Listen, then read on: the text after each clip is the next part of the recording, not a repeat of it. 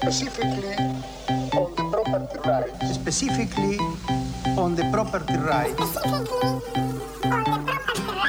Fuerte al medio. La política, los medios y la comunicación pensada a contramano. Con Santiago Marino y Agustín Espada.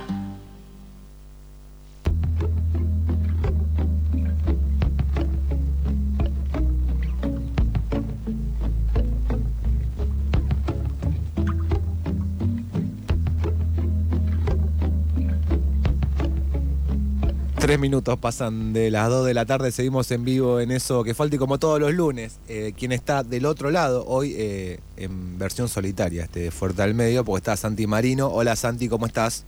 Hola, ¿qué tal? ¿Cómo están? ¿Me escuchan bien? Perfecto. Espectacular, como si so- saldrías por una vieja eh, forma de comunicar que nunca falla.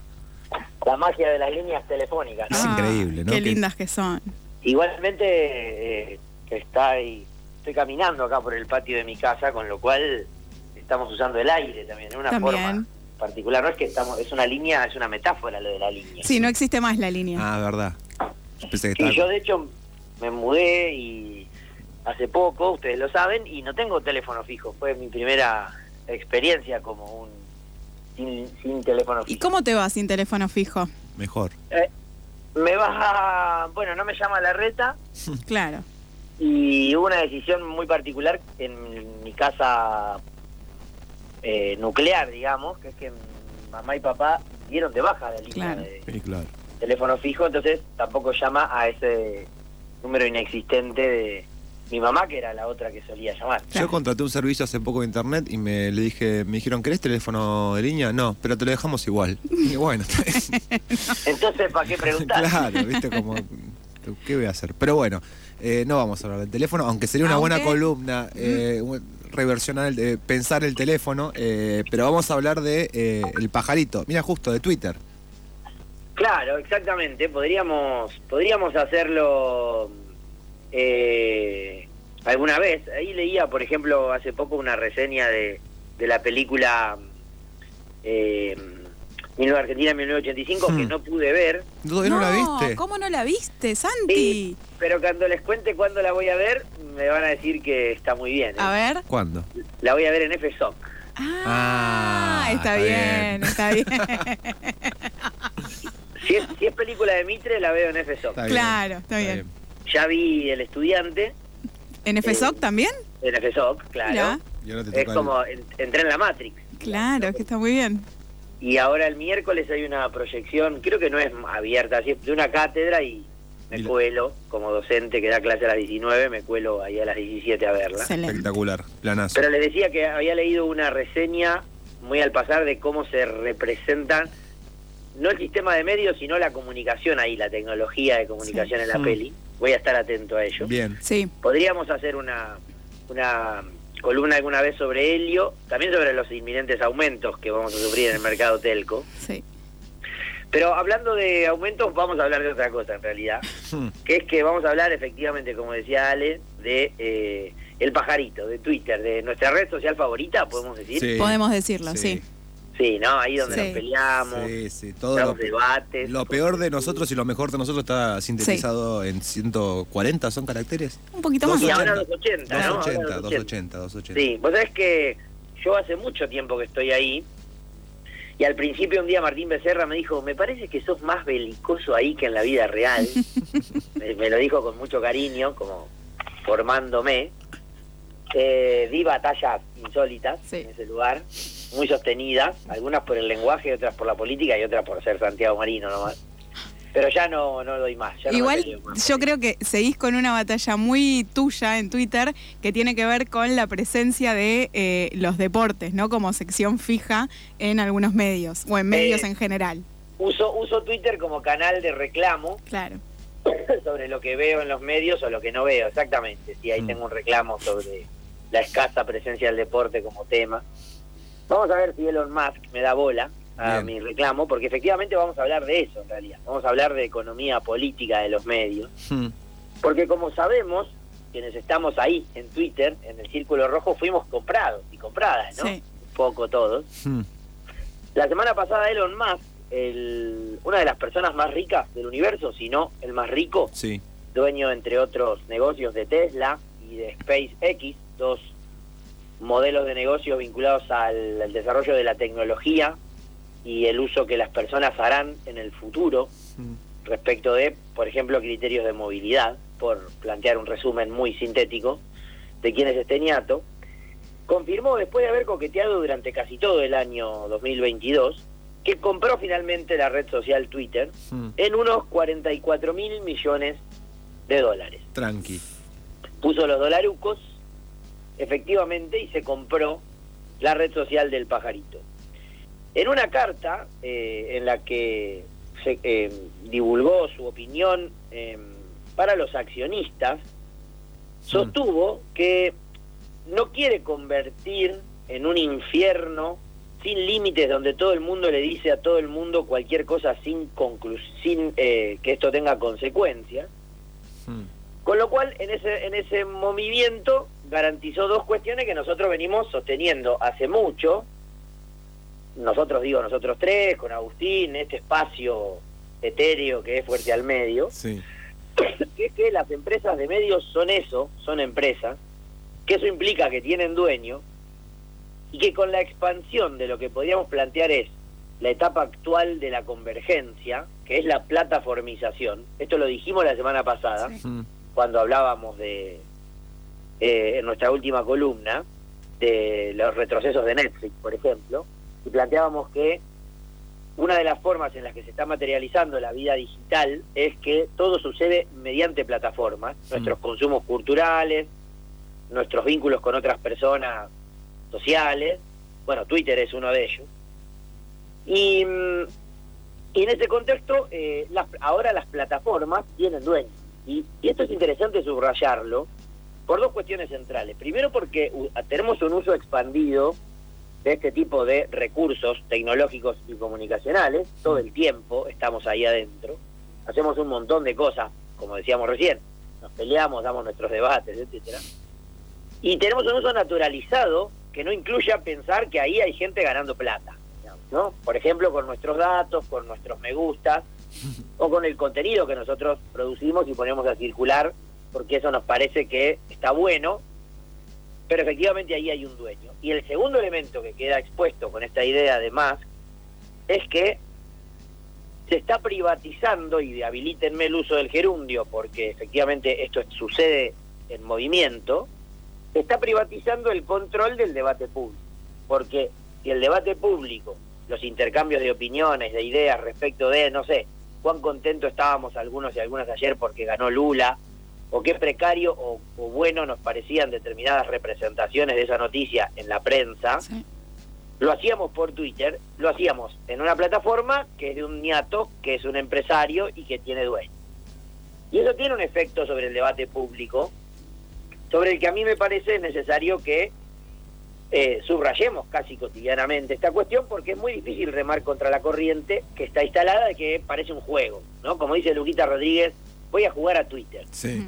Bueno, jugar a Twitter es gratis por ahora, un, un tipo de gratuidad particular, porque en realidad tenés que tener acceso a internet, Claro. tiempo, Una- es un celular que te funcione para poder abrir una aplicación, etcétera. un celular que te O una funcione computadora. exactamente. Pero lo cierto es que no pagás por cada vez, por cada rato que usás. No estaría mal para algunos. Bueno, aten- no des ideas, Ale, Por debo favor. decirte, querido compañero. Porque en esa carta Musk dijo algunas otras cosas más. Sí. Por ejemplo, además de reconocer, insisto, para mí en un doble movimiento muy claro. Soy el dueño de esto y me parece que no está bueno que tenga que no tenga consecuencias. Bueno, y entonces ¿quién va a establecer las consecuencias? ¿Usted como dueño? Mm. Bueno, hay algo para pensar ahí. Pero esta idea que manifiesta en esta carta que le manda a los accionistas choca con su promesa de hace un tiempo. No nos olvidemos que esta, este movimiento económico que termina en la compra de, de Twitter por parte de la empresa de Elon Musk se llevó como los últimos seis meses más o menos. Sí. Creo que de hecho es como la segunda o tercera columna Sí. del año Sí. en la que hablamos de esto. Ahora está concretada la compra. Aparte, en un momento se había arrepentido, dijo que no lo iba a hacer, después volvió. toda una estrategia de acceder al financiamiento. Recordemos que para hacerlo, cada vez que hablaba, subía o bajaba la acción, Claro. el valor de la, de la acción de Twitter en la bolsa. También vendió una parte de su empresa eh, Tesla para conseguir financiamiento, consiguió un préstamo por 48 mil millones de dólares para comprar a, a Twitter. Digo, todo esto transcurrió durante seis meses en donde existía este coqueteo, que como vos decís, sale, a veces decía, che, me parece que no, que no la compro. Sí. Bueno, en ese coqueteo, durante un- una entrevista había dicho que él buscaría reducir la moderación de contenido de la plataforma y reforzar la libertad de expresión. Mm. Esa idea choca con esta que manifestó el viernes de la semana pasada en su carta, donde decía que no puede ser que todo el mundo diga lo que sea de, de las otras personas eh, sin consecuencias. Mm. en un mensaje que también le mandó a los anunciantes, además, Mm. Musk propone o plantea o anuncia la idea de restricir, de, de reducir las restricciones de contenidos que tiene Twitter hoy. Tiene unas muy claras que todos conocemos o nos hacemos los giles y las gilas porque damos acepto a los términos y condiciones y ahí están planteadas Sí. las, redu- las restricciones de contenidos y quiere revertir las prohibiciones permanentes de cuentas por violar reglas que tiene Twitter muy expandidas. Por ejemplo, obviamente ahora quienes me escuchan están pensando en Donald Trump, Claro. por ejemplo, que ya recibió el anuncio por parte de Twitter de que puede volver a activar su cuenta. No lo hizo aún, Mm. no lo hizo todavía, está coqueteando con su estrellato, Trump, ahora, y ahora no quiero volver Claro, a esa red. ahora veo si vuelvo. Exactamente, pero ese planteo es un mensaje para sus anunciantes, para los anunciantes de Twitter, porque habría ahí una especie de contradicción entre la idea de que Twitter aspira a ser la plataforma de publicidad o publicitaria más respetada del mundo y que contribuya a quienes anuncian ahí a fortalecer la marca. Esto está en el nuevo planteo que hace Musk al- a partir de comprar Twitter Mm. quiero que las empresas pequeñas se expandan y desarrollen por anunciar en Twitter, pero suena peligroso porque vos puedes anunciar un contenido que producen terceros que puede ser muy hostil con el resto de las personas. Sí. Y no digo Trump, cualquier Gil que sí, puede sí. ser muy hostil respecto de cualquier persona, con estar un ratito jugando a Twitter sabemos que esto puede pasar Sí. efectivamente. Entonces ahí tenemos una, una serie de contradicciones que empieza a materializarse a partir de esta idea, la cristalización de que Twitter es una empresa, de que es una empresa que ahora está en manos de el empresario más rico del mundo, que puede establecer las condiciones por donde circulan las ideas del debate público, pero también que el modelo de negocio de Twitter podría virar hacia uno que no, que no conocíamos y que cambie su usabilidad, cambie las condiciones de uso, Mm.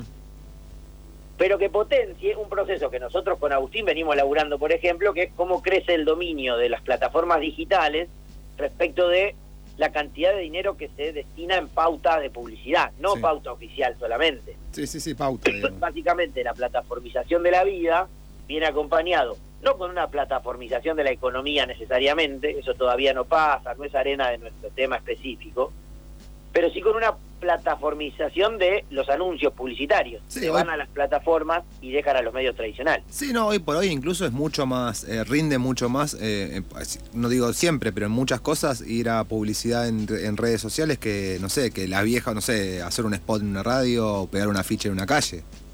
Claro, es que además de ser más barato pautar en, en plataformas digitales, puedes pautar de acuerdo a tu propio Claro, presupuesto. la segment- Claro. y la segmentación también. Le me interesa que vaya a este tipo de personas. Exactamente, es mucho más eficiente porque Hmm. con ese dinero llegás al público que a vos te interesa Sí. eh, y casi sin errar el Hmm. tiro al pichón Sí. que se hace en los medios tradicionales. Sí. Ahora, más allá de si esto efectivamente sucede, de si, si Twitter se convierte o no en aquello que más quiere, que es que sea eh, la plataforma publicitaria más importante del ecosistema, con el anuncio de su compra, lo que planteó Elon Musk es que quiere cambiar algunas cuestiones del uso de Twitter, que tiene que ver, por ejemplo, con equilibrar la balanza de los ingresos y reducir la incidencia que tienen los anuncios publicitarios e incorporar o, hacer crecer en realidad eh, los ingresos que vienen por suscripción al uso de esta plataforma. Es decir, para no depender tanto de la publicidad. Esto podría ser también una contradicción porque acabamos de decir que una de las cosas que quiere es que se convierta en la plataforma publicitaria más respetada del mundo. Pero lo cierto es que eso conviviría con la idea de que no sea tan eh, importante la porción de los ingresos que tiene Twitter respecto de publicidad y que crezca la de pagar por usarlo. Esto ya está establecido. Hay usos, que, hay cosas que se pueden hacer en Twitter que solo las puedes hacer si pagás. Por ejemplo, ampliar la llegada de tus tweets para que funcionen en términos de anuncios publicitarios. Mm. hay paquetes que van desde los 2 hasta los 4 dólares, dependiendo del país. Pero, por ejemplo, Musk plantea la posibilidad de cobrar por eh, hacer un uso verificado de la cuenta, es decir, por obtener el doble clic azul. Hmm. Vieron que las cuentas se clasifican, por ejemplo, entre los que somos usuarios y usuarias raza, Sí. que no necesitamos porque nuestro nivel de circulación, etcétera, no, no lo demanda, o porque no somos funcionarios y funcionarias públicas, que deben hacerlo. Mm. La verificación de la cuenta, que es cuando vos ves que la cuenta, por ejemplo, justo yo estoy viendo ahora la cuenta de una diputada de la Nación, tiene el clic azul. Sí. Y A nosotros no nos quieren dar el doble tilde, che. Estamos haciendo Claro, todo no lo todos, posible. Así, eh, bueno, no todos no, no todos lo logramos, no todas lo logran. Posiblemente ahora si pagás vas a lograrlo, May, por eso le decía a Ale que no diera Mm. Perfecto. idea. Porque, por ejemplo, podría empezar a cobrar 20 dólares por mes por hacer un uso verificado de tu cuenta en Twitter. Tranqui. Ah, bueno. Ok. Es una cuesta... También hay, Santi, pienso que, por ejemplo, los, eh, no sé, los que deciden no, pa- vamos a suponer que avanza en, en este cobro de la tilde, del tilde azul, los que deciden no pagarlo, por ejemplo, van a perder ese tilde azul, lo que también hace que uno se le hace cada vez más difícil saber quién está hablando. Digo, es, un- es una red donde muchas veces, de hecho, hay chistes como que se cambian el usuario para Sí. hacer que están hablando tal persona o tal otra. De hecho, hay gente bien intencionada en términos de humor y mal intencionada para difundir cosas falsas. Digo, sin el tilde empezás a perder un poco quién está, o sea, si efectivamente la la, persona que habla es esa persona, digamos. Absolutamente, y además pensar que establece un límite, una barrera para Sí, garantizar la identidad, porque si vos no tenés plata para pagar, entonces no podrás ah, conseguir ese clic azul, si Claro. esto se extiende a todo el mundo. Y te hago una pregunta, Santi, ¿ahí hay acuerdos entre, por ejemplo, estados nacionales en esto que decías, ponerle diputados, senadores, senadoras, e incluso cuentas oficiales, ¿no? Digo, el Ministerio de Cultura, el Ministerio de Salud, que tienen todos la verificación. Sí, debería haber acuerdos, Claro. en general este tipo de plataformas son bastante empáticas con los Ah, estados, como no lo regulan, bueno, te dejo que tengas la cuenta verificada de arroba POTUS, por ejemplo, Claro. el presidente de los Estados Unidos o la cuenta de la presidencia de la Argentina. Efectivamente suele haber acuerdos y está como recomendado en las en los manuales de buenas prácticas de la gestión pública, digamos, ¿no? Camino a la transparencia y a la digitalización de la transparencia o a la transparencia de la digitalización, al revés, eh, puede haber acuerdos, no destino de fondos presupuestarios para que esas cuentas estén verificadas. También es cierto que Twitter suele verificar a las cuentas que tienen N cantidad de seguidores, muchos. Entonces, ahí, digamos, cuando estamos hablando de este tipo de cuentas, suelen tener más de 20, 30, 40 mil, 50 mil seguidores, que son como los números de piso para obtenerlo. También podríamos plantear que el Estado, los Estados deberían hacer al revés, ¿no? E instar a esa, a esa cuestión, sobre todo para las cuentas oficiales, no para la de las personas, porque como decía Ale, también se puede jugar a eso y eso tiene que ver con la libertad de, expresión. Crear una cuenta fake de los Simpsons o esa cuenta que se pregunta si hoy perdió Racing y, lo, y responde que sí todos los lunes, por ejemplo, ¿no? Algunos mecanismos de humor que tendrían que estar habilitados. Veremos cómo avanza, pero en parte Musk ha planteado eh, algunos de los de, de las propuestas y de los cambios que hará. Una sería esta. También es cierto que hay mucho de globo de ensayo en estas empresas, ¿no? Claro. Lo analizábamos la semana pasada en relación a, a Netflix. Claro. No imaginamos que regiones como América Latina tengan hordas de personas dispuestas a pagar 20 dólares por mes o por año siquiera para que su cuenta esté verificada. Pero también puede haber mucho de tanteo, ¿no? Y en ese día, en esa idea, eh, entre los primeros cambios que está planteando más, por un lado le pidió a los editores que, que modifiquen la interfase un poquito para que la pantalla de inicio de logueo sea un poco más atractiva. Hmm. Esto podría ser una eh, nimiedad estética, Sí. pero sí hizo cambios efectivos en términos de los planos gerenciales. Por un lado, ni bien asumió, despidió a Parag Agrawal, que era su director ejecutivo, Sí. a Ned Segal, que era el director de finanzas, y a Villaya Gade, que era el director de legales y de política. Es decir, cambió a la plana mayor a las autoridades. Una, Todavía no anun- Sí, una de esas eh, tres personas fue la que despidió en vivo en un programa.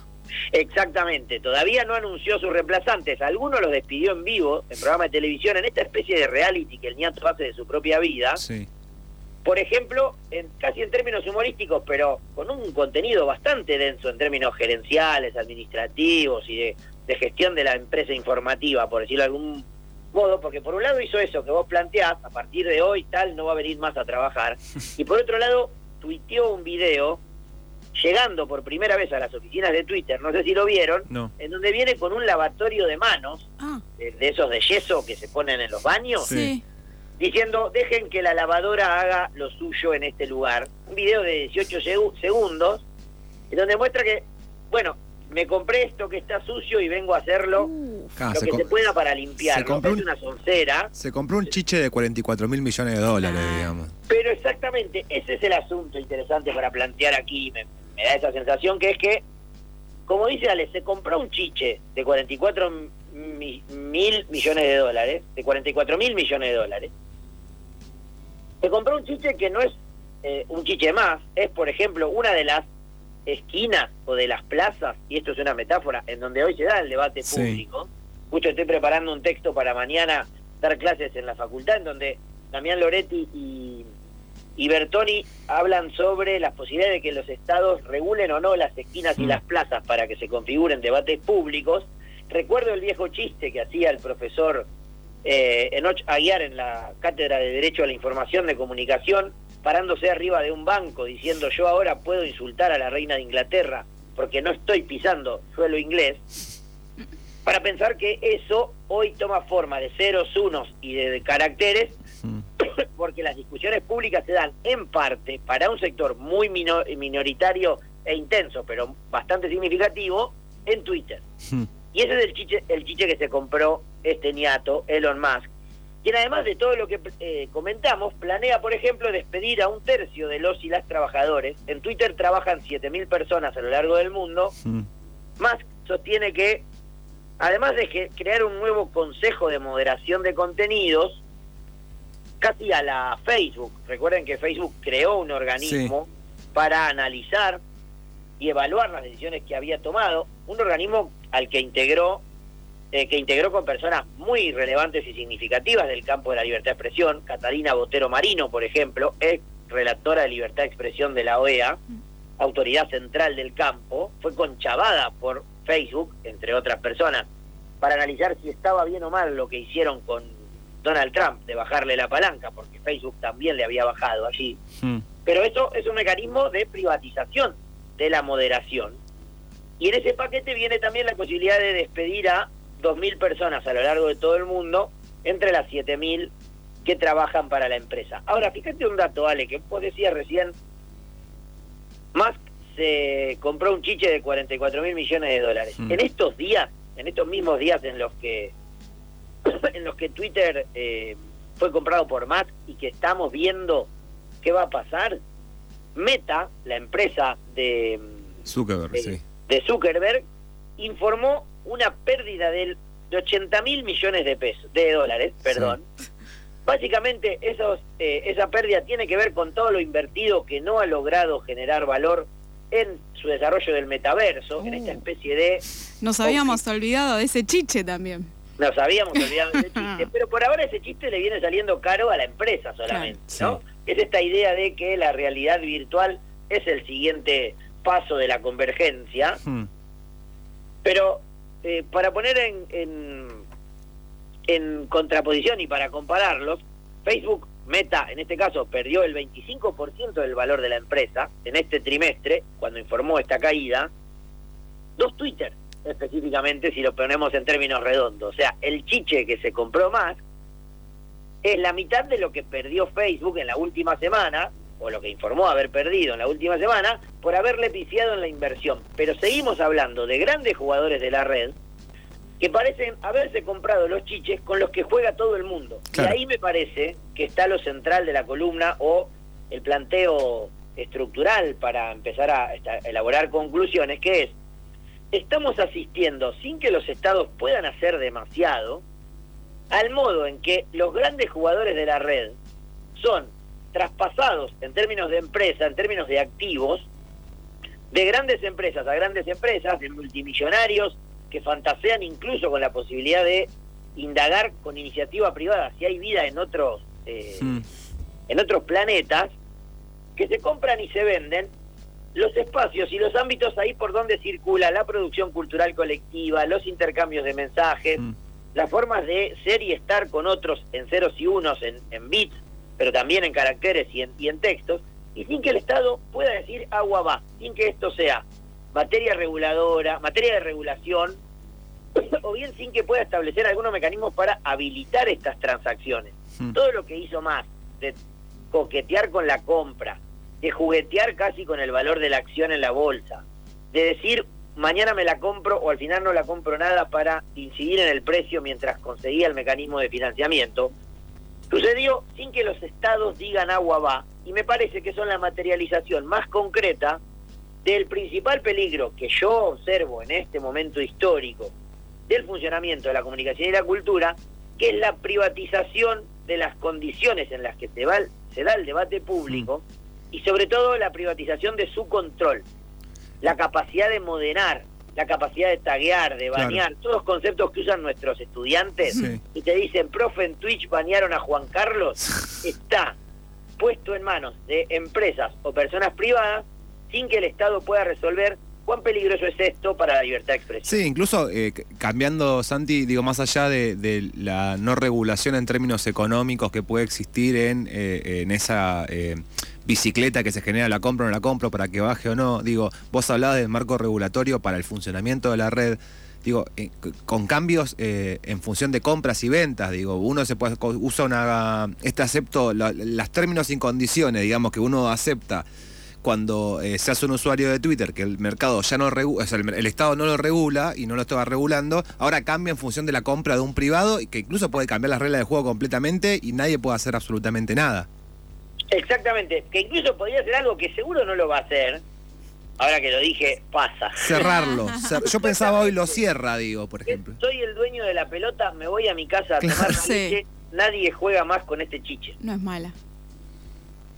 Eso podría ser, eso está en el mazo. Claro. No va a pasar, estamos leyendo modelos de negocios Sí, posibles, sí. quizá le cobren a las personas por conseguir el clic azul, Mm. pero cuando pensamos en la privatización pensamos en esa posibilidad.